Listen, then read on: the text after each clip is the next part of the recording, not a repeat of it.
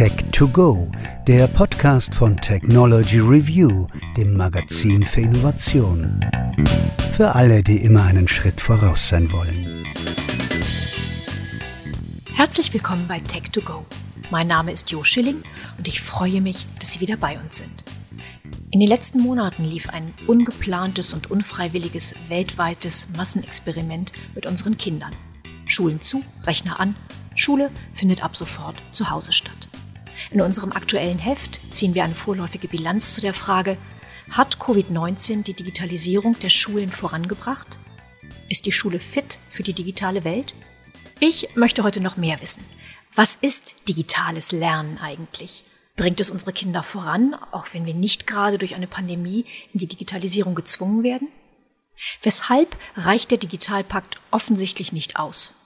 Was ist jetzt wichtig, um die Schulen ins 21. Jahrhundert zu überführen? Und was bedeutet das für die Lehrenden und wie lernen Lehrende digital zu lehren?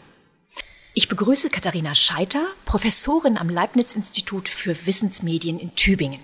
Ja, guten Tag. Ich freue mich dabei zu sein. Frau Scheiter, Sie leiten die Arbeitsgruppe mit dem Titel Multiple Repräsentationen an dem Leibniz-Institut. Ganz kurz vorweg, bevor wir uns um die Digitalisierung der Schule kümmern, was muss ich mir unter Forschung an multiplen Repräsentationen vorstellen?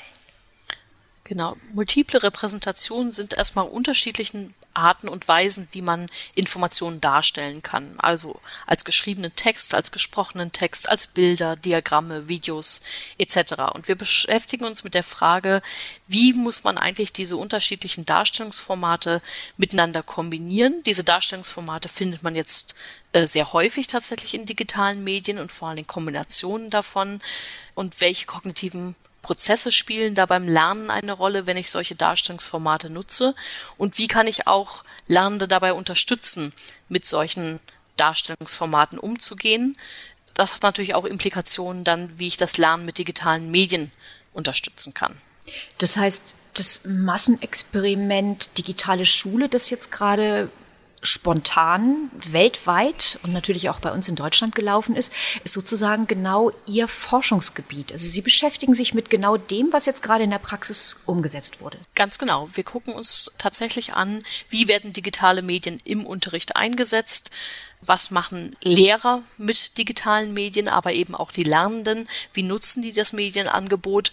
Und so gesehen ist das für uns jetzt sozusagen auch ein interessanter Anwendungsfall, Wobei wir sagen würden, aus Forschungssicht hat er natürlich seine Probleme. Also die Aussagekraft dessen, was jetzt während der Fernunterrichtsphase, während der Corona-Pandemie passiert ist, lässt wenig Rückschlüsse darüber zu, wie jetzt eigentlich sozusagen erfolgreiches Lernen mit digitalen Medien stattfindet. Weshalb? Weil es unter sehr ungünstigen Randbedingungen sozusagen gestartet ist. Das heißt, die Schulen waren technisch nicht vorbereitet auf das, was dort jetzt passieren musste, quasi über Nacht. Die Lehrer sind nicht vorbereitet gewesen. Äh, das heißt, die hatten keine Vorbereitung dafür, äh, wie man jetzt eigentlich digitale Medien nutzen kann, um mit Schülern Kontakt zu halten, um ihnen Erklärungen zu liefern, aber auch wirklich interaktiv mit ihnen zu unterrichten. Und auch die Lernenden waren letztendlich nicht darauf vorbereitet. Also diese Annahme, dass die Digital Natives, die viel Medien in ihrer Freizeit nutzen, jetzt äh, perfekt darauf vorbereitet sind, mit Medien zu lernen, das muss man eigentlich zurückweisen. Okay, aber ich könnte mir vorstellen, dass Sie trotzdem, weil ja eben auch so viel schiefgegangen ist, doch sehr viel daraus lernen können. Es war ja doch, auch wenn die Voraussetzungen nicht das sind, was die Wissenschaft normalerweise so braucht, aber es war ja doch schon ein riesiges Experiment. Genau, man hat auf jeden Fall sehen können, dass Schulen sehr unterschiedlich darauf vorbereitet sind, in diesem Experiment sozusagen zu agieren. Das heißt, es gab Schulen, die haben schon eine gute Infrastruktur gehabt, äh, die konnten sozusagen zum Beispiel auf eine Schulcloud zurückgreifen. Und da haben die Lehrerinnen und Lehrer auch sehr kreative Lösungen gefunden, um mit dieser neuen Situation umzugehen und haben mit ihren Schülern so gut es eben ging Kontakt gehalten, haben ihnen Unterricht zukommen lassen und haben aber auch dafür Sorge getragen, dass sie wussten, wie gut lernen die Schüler jetzt gerade zu diesem Zeitpunkt? Sind sie bei der Sache? Arbeiten sie an den Aufgaben? Aber was wir ja auch gesehen haben, das zeichnet sich jetzt in den ersten Umfragen ab, ähm, dass es andere Schulen gab, andere Klassen gab, in denen fast kein Unterricht stattgefunden hat und wo die Schülerinnen und Schüler kaum Kontakt mit ihren Lehrerinnen und Lehrern hatten. Ja, macht das denn gutes digitales Lernen aus, der Kontakt zu den Lehrern oder was ist gutes digitales Lernen? Tatsächlich ist gutes digitales Lernen eigentlich gar nicht so unterschiedlich, was die Merkmale angeht von ganz normalem Unterricht. Das heißt, guter Unterricht zeichnet sich dadurch aus, dass Schülerinnen und Schüler kognitiv aktiv bei der Sache sind und dass sie Unterstützung bekommen von den Lehrerinnen und Lehrern, dass sie Feedback bekommen, dass sie weitere Erklärungen angeboten bekommen, wenn festgestellt wird, es klappt gerade nicht so gut mit dem Verstehen. Und das sind eigentlich alles auch Merkmale, die für guten digitalen Unterricht gelten. Offensichtlich ist das gerade etwas, was bei Corona nicht gut geklappt hat.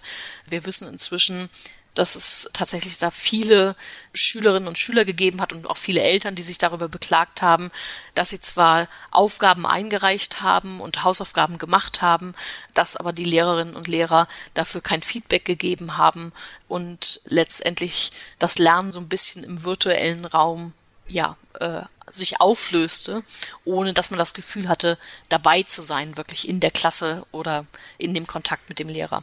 Wo sehen Sie denn die Gründe dafür?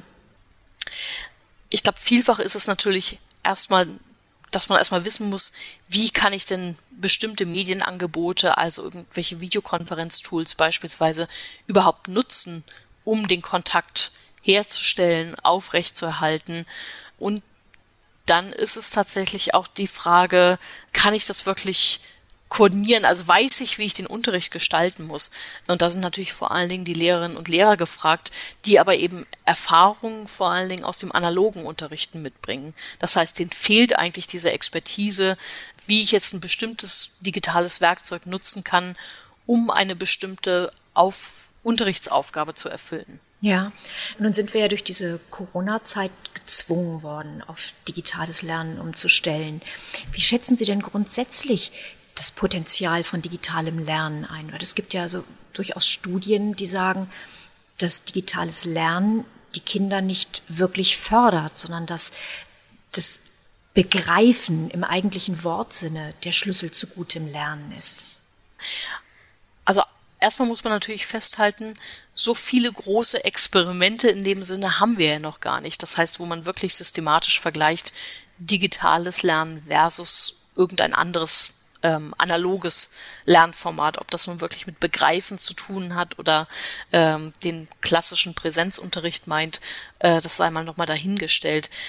Vielfach ist es tatsächlich so, dass es Studien finden, dass die Häufigkeit der Mediennutzung im Unterricht nicht oder sogar negativ mit schulischen Leistungen zusammenhängt. Jetzt könnte man daraus also schließen, je häufiger man ein digitales Medium nutzt, desto schlechter ist der Lernerfolg. Wir wissen aber tatsächlich aus anderen Studien, dass das Problem häufig daran liegt, wie diese digitalen Medien wirklich eingesetzt werden. Also man kann natürlich digitale Medien sehr oft einsetzen im Unterricht, indem man beispielsweise jetzt eine Beamer-Präsentation macht anstatt eines Tafelaufschriebs. Da ersetzt man aber eigentlich nur das, was man vorher analog gemacht hat, durch ein digitales Informationsangebot.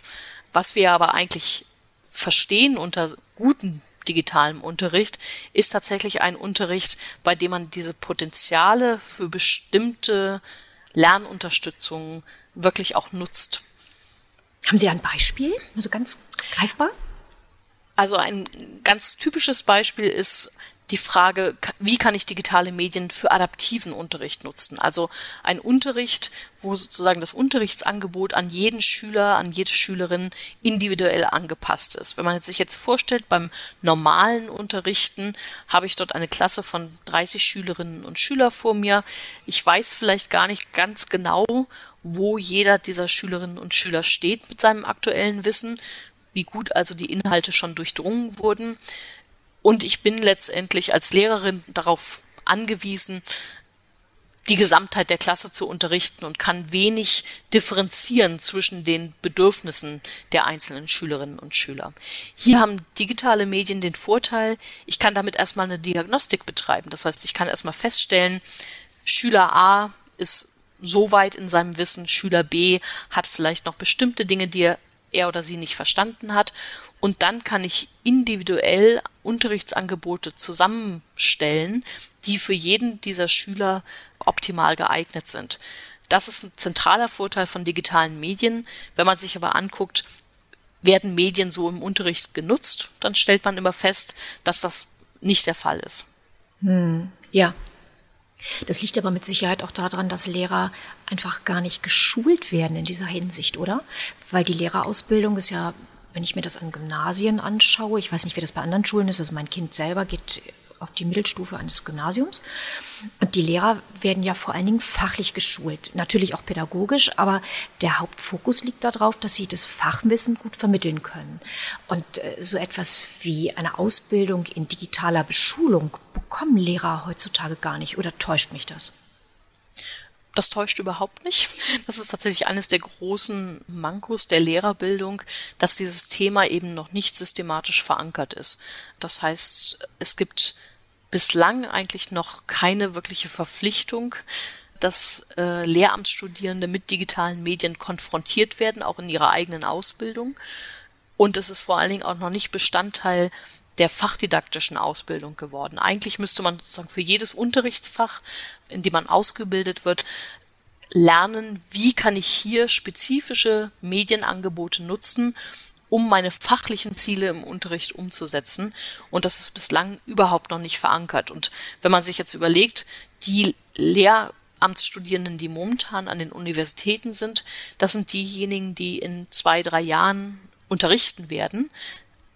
Wir haben aber natürlich eine ganze Generation von Lehrern momentan, äh, die bereits in den Schulen sind, die auch nicht durch Fort- und Weiterbildung geschult werden im Einsatz digitaler Medien oder nur sehr sporadisch und oftmals nicht besonders äh, überzeugender Art und Weise. Das heißt, wir haben da eine riesige Aufgabe vor uns, bei der momentan noch nicht so ganz klar ist, wer die bewältigen soll, also wer ist dafür verantwortlich und wie kann diese Lehrerbildung besser aufgestellt sein, damit Lehrer wirklich fit werden im Unterrichten mit digitalen Medien.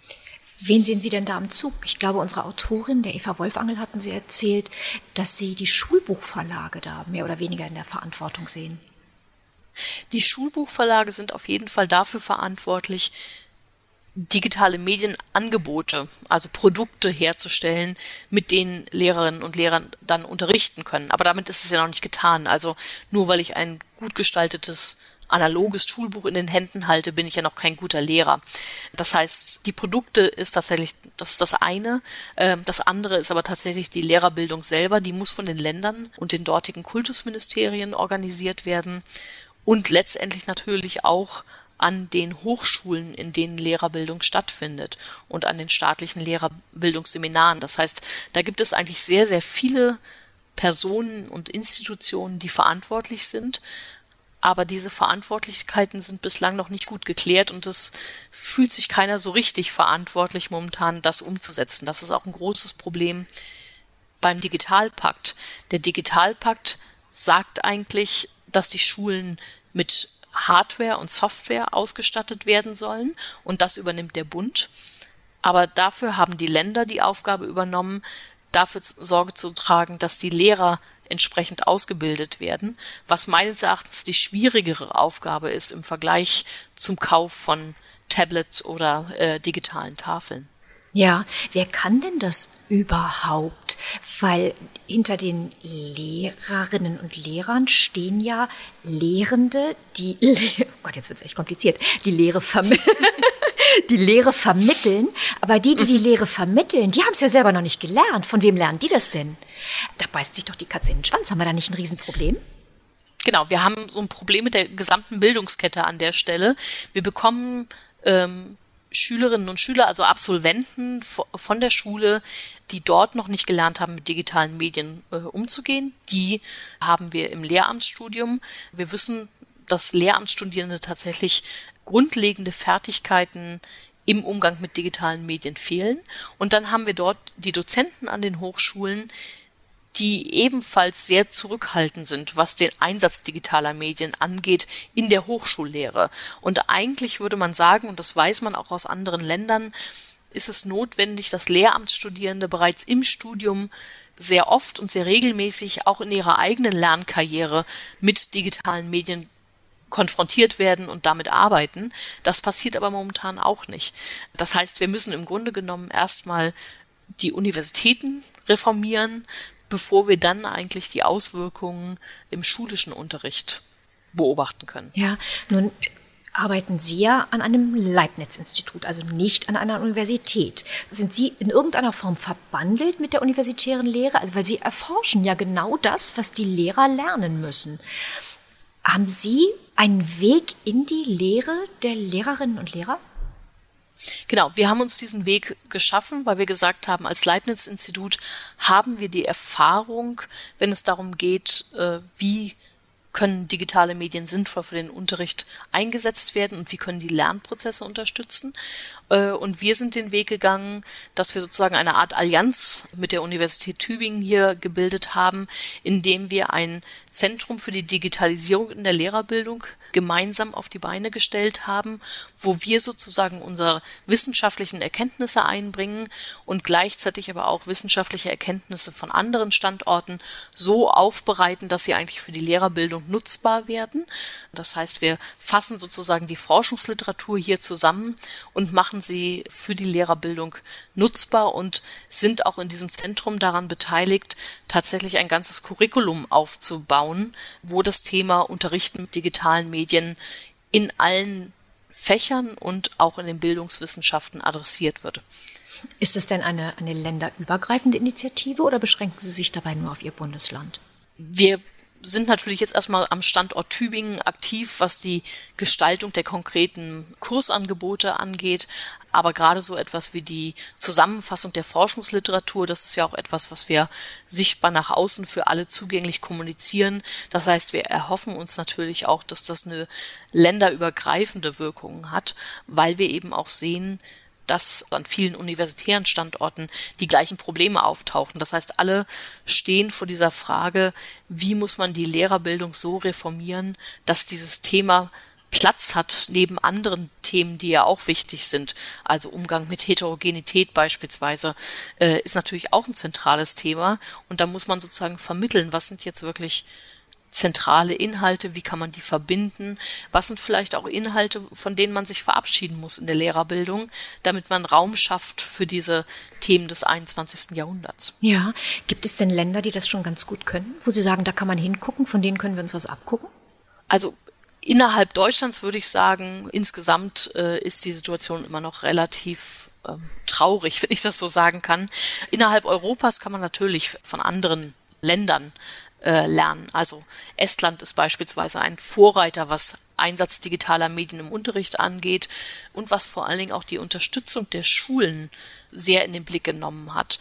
Das heißt, dort wird eigentlich so eine Art Coaching-Prozess durchgeführt, in dem die Schulen begleitet werden bei der Entwicklung eines Medienkonzeptes und dann auch immer wieder beraten werden und es werden spezifische Unterstützungsangebote geliefert, wie eine Schule diese digitale Transformation eigentlich leisten kann. Und da sind gerade so Länder wie Estland, aber auch die skandinavischen Länder uns deutlich voraus. Lernen die Kinder denn da wirklich besser? Also sind es besser gebildete Kinder, wenn sie aus der Schule kommen in Estland? Das bleibt immer noch zu sehen. Wir müssen ja auch immer bedenken, äh, das ist alles ja noch eine relativ junge Entwicklung so dass da die vergleichenden Daten tatsächlich auch teilweise noch fehlen. Die Daten aus PISA hätten jetzt dieses Jahr erhoben werden sollen. Das ist wegen Corona verschoben worden, äh, wo man noch mal einen Eindruck bekommen hätte, wie sieht es aus mit den verschiedenen Ländern und deren Leistungen. Und dann ist natürlich immer auch die Frage, kann ich das wirklich auf den Medieneinsatz zurückführen? Diese Bildungssysteme unterscheiden sich natürlich auch in ganz vielen anderen Dimensionen, so dass es immer schwierig ist zu sagen, das ist jetzt sozusagen verursacht durch die Tatsache, dass dort digitale Medien sinnvoller eingesetzt werden. Ja, ist das vielleicht sowieso der Schlüssel, dass es gar nicht so sehr um den Einsatz von digitalen Medien geht, sondern eher allgemein um gute Lernkonzepte? Ganz genau. Es kommt darauf an, wird guter Unterricht gemacht. Und guten Unterricht kann ich auf unterschiedliche Arten und Weisen umsetzen. Und digitale Medien sind eigentlich nur ein weiteres Werkzeug. Also man kann sich das wirklich so vorstellen. Ich habe meinen Werkzeugkasten vor mir als Lehrperson und kann dann auswählen oder sollte auswählen, dieses Werkzeug, der Hammer ist gut geeignet, um damit den Nagel in die Wand zu schlagen und der Schraubenzieher ist für eine andere Aufgabe gut geeignet und das macht es letztendlich aus. Also wir sprechen auch häufig davon, man muss eigentlich als Lehrperson diese verschiedenen Werkzeuge, die analog oder digital sein können, orchestrieren. Also sicherzustellen, dass daraus ein harmonisches Gesamtangebot resultiert. Und das macht eigentlich das aus, was wir als guten Unterricht verstehen. Ja, können Sie mir das mal greifbar machen? Ein, ein ganz konkretes Beispiel, wie für Sie guter Unterricht aussehen müsste im Vergleich dazu, wie er jetzt aussieht. Also ein ganz schönes Beispiel ergibt sich eigentlich immer im naturwissenschaftlichen Unterricht. Da sind wir es sozusagen aus dem analogen Unterricht gewöhnt, dass wir viele Experimente im Klassenzimmer durchführen. Also man nimmt beispielsweise den Chemieunterricht, da wird viel mit konkreten Materialien hantiert, äh, die Schülerinnen und Schüler führen selber Experimente durch. Das ist auch eine wichtige Teilkomponente, aber ich kann zum Beispiel nicht alle Experimente im Unterricht durchführen. Manche Materialien sind zu teuer, manche Dinge, mit denen dürfen Schülerinnen und Schüler gar nicht umgehen, weil es zu gefährlich ist. Und bestimmte Beobachtungen kann ich in so einem Experiment dann einfach im Klassenzimmer nicht abbilden. Dafür kann ich aber dann sogenannte virtuelle Experimente einsetzen. Also ich kann eine Simulation eines Experiments am Computer haben, wo ich dieses Experiment sozusagen digital durchführen kann, ohne dass ich mit gefährlichen Chemikalien hantieren muss und wo ich mir auch zum Beispiel Beobachtungszeiträume so anpassen kann, dass ich das in 45 Minuten Unterricht unterbringen kann. Und da macht es zum Beispiel gerade diese Kombination aus, aus physikalischen Hands-on-Experimenten, die ich im Unterricht durchführe, äh, mit solchen Simulationen, wo ich nochmal eine andere Erkenntnismöglichkeit eigentlich habe. Das macht für mich guten Einsatz digitaler Medien aus. Also es klingt für mich jetzt tatsächlich sehr naheliegend und ich wundere mich, dass Lehrer so etwas nicht automatisch mitbekommen. Kann das sein, dass es zwischen dem, was erforscht wird über Lernen, über gutes Lernen, über Bildung und dem, was in der Praxis umgesetzt wird, eine große, also jetzt unabhängig von der, von der digitalen Bildung, äh, eine große Lücke klafft? Ja, auf jeden Fall. Also bis Forschungsergebnisse tatsächlich ihren Weg in die Praxis finden, das ist häufig ein sehr, sehr langer Weg. Es ist häufig auch ein Weg, der durch andere Mechanismen nochmal gesteuert wird. Das heißt, es ist eine Sache, ob die Forschung sagt, das ist eine effektive Lernmethode. Aber es ist dann nochmal eine zweite Frage, wird das auch akzeptiert von Lehrpersonen, die ja mit einer bestimmten Grundhaltung und Grundüberzeugungen auch in die Ausbildung reingehen und später in den Beruf? Sind auch zum Beispiel Bildungsministerien überzeugt, dass sie diese Art von Lernangeboten unterstützen sollten. Also nicht alles, was, oder vielleicht sogar das wenigste, ehrlich gesagt, was im Bildungskontext stattfindet, ist evidenzbasiert, also in dem Sinne, dass es auf Forschungserkenntnissen wirklich aufbaut. Das ist auch etwas, was uns sehr stark beschäftigt, die Frage, wie kriegen wir eigentlich diese Forschungserkenntnisse, die zum digitalen Lernen, aber auch zu anderen Themen durchaus vorhanden sind, wie kriegen wir die eigentlich in die Praxis rein? Also Lehrerbildung ist sicherlich ein zentraler Mechanismus, ein zentrales Vehikel, aber es zeigt sich auch, dass das ein sehr langwieriger Prozess ist. Und eigentlich müsste man eine viel engere Verbindung von Forschung und Praxis haben, damit man Ergebnisse schnell in die Praxis bekommt, sodass sie dort auch sich schnell niederschlagen. Also ich finde das, muss ich ehrlich sagen, ziemlich paradox. ja, gut, okay, sind wir uns einig. genau. Es gibt natürlich auch immer wieder aus der ähm, Praxis dann den Vorwurf, dass das, was erforscht wird, sich nicht hinreichend an den Problemen der Praxis orientiert. Und nicht immer ist sozusagen sofort ersichtlich, welche Implikationen das für die Praxis haben könnte. Beispielsweise, weil wir auch Technologien erforschen, die in der Schule noch gar nicht angekommen sind und vielleicht auch in den nächsten zehn Jahren nicht ankommen werden. Das heißt, da gibt es natürlich auch unterschiedliche Interessenlagen äh, und die muss man irgendwie versuchen miteinander in Verbindung zu bringen. Ja, hm. aber ich würde gerne noch mal, wir sind jetzt ein bisschen abgeschweift so im allgemeinen Lernen. ich würde gerne noch mal auf das digitale Lernen zurückkommen. Muss überhaupt etwas konkret passieren oder ist es einfach erstmal wichtiger, das Lernen zu verbessern, bevor wir uns um das digitale Lernen kümmern. Erster Teil, den machen wir erstmal. Ja, genau. Ich glaube eigentlich nicht, dass man das so voneinander trennen kann. Also ich glaube, man kann digitales Lernen nur dann verbessern oder gut in der Praxis umsetzen, indem man sich mit der Frage auseinandersetzt, was macht denn gutes Lernen überhaupt aus und gutes Lehren. Ähm, da gibt es eine enge Verbindung. Äh, man sollte das nicht sozusagen aus der Perspektive der Technologie denken. Aber die Frage ist immer, was sind die Merkmale dieser Medienangebote, die tatsächlich den Lernprozess unterstützen. Und natürlich sollte man, wenn man sich um gutes Lehren und Lernen kümmert, im 21. Jahrhundert bewegen. Und das 21. Jahrhundert ist nun mal durch digitale Transformationsprozesse beeinflusst. Ja, und wie kann das aus Ihrer Sicht oder wie sollte das aus Ihrer Sicht jetzt weitergehen? Was würden Sie sich als nächste Schritte wünschen? Also eine Sache, die wir immer wieder beklagen, ist, dass äh, vieles von der Forschungsförderung nicht auf genau solche Projekte zugeschnitten ist. Das heißt, das ist erstmal eins. Und dann müsste es einen besseren Austausch geben zwischen Forschung und Praxis. Also das, was wir eben auch schon diskutiert haben. Äh, wir müssen einen Weg finden, wie wir diese Forschungsergebnisse in die Praxis tragen können. Und das heißt zum Beispiel Zusammenarbeit mit Schulbuchverlagen. Das heißt aber auch Zusammenarbeiten mit Vertretern äh, aus der Bildungsadministration, aus den Ministerien, die ja maßgeblich für die Lehrerbildung auch mit zuständig sind, ähm, um dort eine engere Zusammenarbeit eigentlich sicherzustellen. Sagen wir mal, das ist die Metaebene, auf der weitergemacht mhm. werden muss. Wenn ich mir jetzt aber anschaue, wie lang solche Prozesse dauern, dann gehen ja Generationen von Schülern mhm. durch, bis die ersten wirklich gut ausgebildeten Lehrer in der Schule angekommen sind.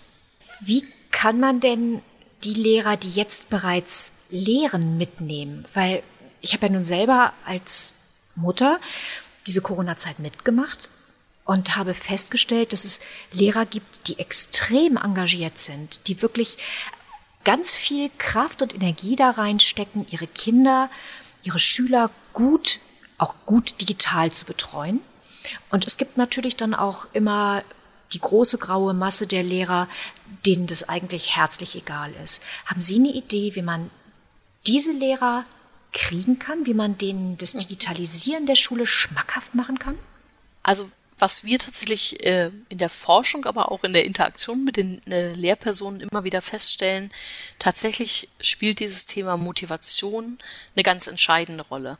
Wenn man sich so die öffentliche Debatte anhört, dann hört man oft, naja, die haben nicht die technischen Kompetenzen, die wissen nicht, wie man das Tablet anschaltet oder wie man den Computer bedient und das hält sie davon ab, ähm, zu unterrichten. Das spielt sicherlich eine Rolle. Allerdings es spielt eine viel größere Rolle, inwieweit diese Lehrkräfte überzeugt sind, dass ich mit digitalen Medien wirklich einen Mehrwert auch erreichen kann bei den Schülern. Das heißt, die interessieren sich dafür, wie kann ich meinen Schülerinnen und Schülern helfen, Dinge besser zu verstehen, wie kann ich Inhalte besser vermitteln. Und diesen Mehrwert den digitale Medien an bestimmten Stellen da bieten können, den muss man, glaube ich, stärker sichtbar machen. Und dafür sind eigentlich diese ja, Vorreiter und Enthusiasten unter den Lehrpersonen, die spielen da eine ganz wichtige Rolle, weil das sind diejenigen, die zeigen können, guck mal, liebe Kolleginnen und Kollegen, das könnt ihr alles erreichen, das könnt ihr alles machen. Ähm, ihr müsst euch nur genau überlegen, wie setze ich das Medium ein. Und dann kann ich auch diese positiven Einstellungen gegenüber digitalen Medien ähm, unterstützen. Äh, das heißt, dass ich als Lehrer die wirklich die, die Auffassung vertrete, ja, damit kann ich was erreichen, was ich vorher nicht erreichen konnte. Äh, und wenn ich das Gefühl habe, dann bin ich auch viel eher bereit, mich damit auseinanderzusetzen, mal zu einer Fortbildung zu gehen oder eben auch mal mit Kolleginnen und Kollegen zu sprechen, wie die denn ihren Unterricht machen. Denn das ist etwas, was im deutschen Schulsystem sehr wenig stattfindet. Also jede Lehrperson ist häufig Einzelkämpfer, äh, die bereitet ihren Unterricht alleine vor. Äh, es gibt keine Hospitationen beispielsweise im Unterricht, äh, wie das in anderen Ländern üblich ist. Ich habe also wenig Austauschmöglichkeiten mit anderen Kolleginnen und Kollegen und das macht eigentlich für solche Innovationsprozesse einen großen Unterschied. Habe ich da jemanden, bei dem ich mir mal was abgucken kann oder muss ich selber irgendwie mich da durchwursteln? Ja, und dadurch, dass Lehrer bei uns üblicherweise ja auch oder Lehrende üblicherweise auch an einer Schule einen Großteil ihres Arbeitslebens verbringen, gibt es ja auch wenig Durchmischung. Es gibt immer wieder mal neue junge Lehrer, die nachkommen, aber ansonsten hat man ja ein alterndes System in der Schule. Mhm, ja. Ganz genau. Und man hat tatsächlich ein System, was die Schule nicht so richtig als Organisation betrachtet. Also wenn wir uns in einem Unternehmen beispielsweise das angucken, dann ist man dort vor Ort, man arbeitet mit Kolleginnen und Kollegen zusammen, man entwickelt gemeinsam Projekte und arbeitet an denen. So ist Schule ja nicht konstruiert. Das heißt, man unterrichtet, da im Unterricht ist man als, in der Regel allein als Lehrperson und die meisten Lehrerinnen und Lehrer arbeiten dann sozusagen von zu Hause aus und bereiten ihren Unterricht von zu Hause aus vor. Das heißt, es fehlt dieser Austausch mit den Kolleginnen und Kollegen. Ähm, es gibt hier ein ganz interessantes Beispiel von einer Schule, die hat den Schulpreis für besonders guten Unterricht gewonnen, und zwar für ihr Digitalisierungskonzept. Und eine relativ einfache Maßnahme, die sie durchgeführt haben, war, dass sie gesagt haben, als allererstes bekommen alle unsere Lehrpersonen an der Schule einen Arbeitsplatz, der digital gut ausgestattet ist. Und wir bereiten unseren Unterricht in der Schule vor. Und zwar auch in Kleingruppen entwickeln wir gemeinsame Konzepte. Und das ist ein sehr guter Weg aus meiner Sicht. Welche Schule war das? Das ist in Wutöschingen eine Schule gewesen, die jetzt, ich muss überlegen, gerade letztes Jahr oder vor zwei Jahren den deutschen Schulpreis bekommen hat. Ja, das ist sozusagen der Hauptprotagonist unserer Geschichte. Ah ja, wollte gerade sagen, das klingt doch sehr doch schön. Ja, genau. Da. Was aber auch zeigt, dass man immer auf die gleichen Kandidaten und Kandidatinnen zurückkommt.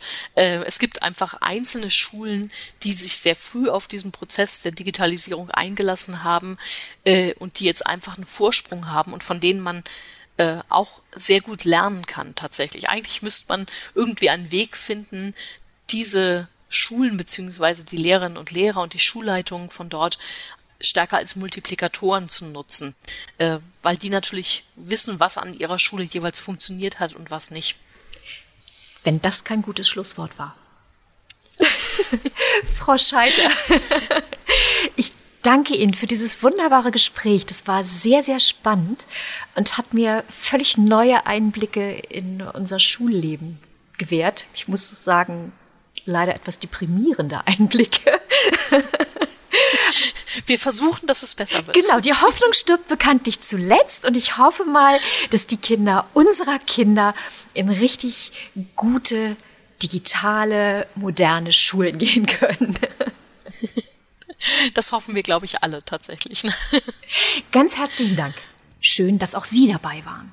Wenn Sie noch mehr über das Thema erfahren möchten, oder wenn wir Sie neugierig auf unsere Sicht auf die Welt von morgen gemacht haben, lesen Sie uns.